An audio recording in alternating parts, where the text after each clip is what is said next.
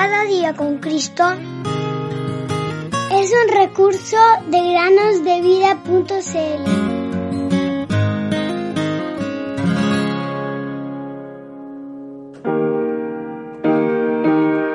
Lávame y seré más blanco que la nieve. Salmo 51, 7. Buenos días, queridos niños. Bienvenidos un día más al podcast Cada día con Cristo. La meditación del día de hoy se llama El arco iris. Qué cosa tan maravillosa y hermosa es el arco iris. ¿No les parece, queridos niños?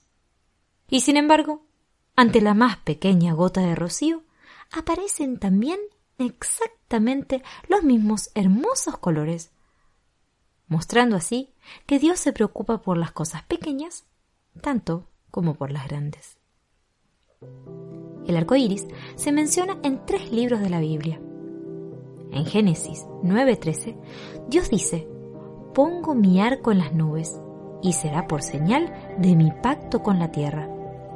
Allí nos está hablando de la providencia de Dios en nuestra vida física. En la visión descrita en Ezequiel capítulo 1, versículo 28, se nos menciona un maravilloso resplandor alrededor de un trono. Como el aspecto del arco iris que aparece en las nubes en un día lluvioso, así era el aspecto del resplandor en derredor, dice Ezequiel. Oh queridos amigos y amigas, la gloria del Señor lo ilumina todo. Una vez más, ahora en Apocalipsis capítulo 4, versículo 3, volvemos a leer del arco iris en el asombroso relato del trono de Dios. Leemos entonces: El que estaba sentado era de aspecto semejante a una piedra de jaspe y sardio, y alrededor del trono había un arco iris de aspecto semejante a la esmeralda. En esta ocasión, queridos niños, el arco iris nos habla sin duda alguna acerca de la esperanza. Nadie podría estar ante ese trono si no fuera por el Cordero que está en el medio. Esto lo encuentras en el capítulo 5, versículo 6, ante el cual todos los que están alrededor se postran, clamando, Digno eres, porque tú fuiste inmolado, y con tu sangre compraste para Dios a gente de toda tribu, lengua, pueblo y nación.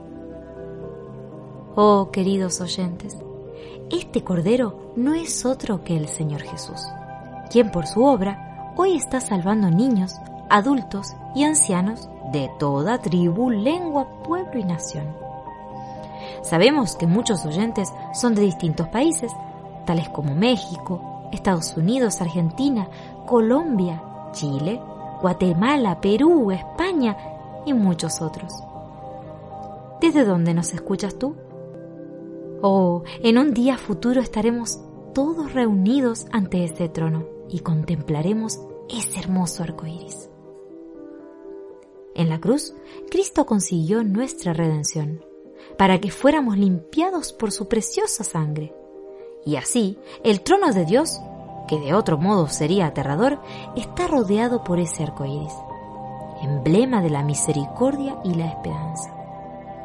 Con los pecados borrados, Ahora podemos acercarnos y unirnos al canto de acción de gracias y alabanza de aquel día e incluso hoy por la fe.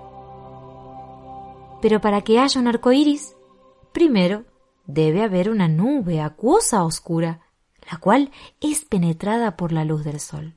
El arco iris de la misericordia y la esperanza de Dios no significará nada para nosotros a menos que hayamos entrado en contacto con Cristo aquella luz verdadera que alumbra a todo hombre, y así disipará las nubes oscuras del pecado, iluminando nuestras vidas y vistiéndonos con las ropas sin manchas de su propia justicia.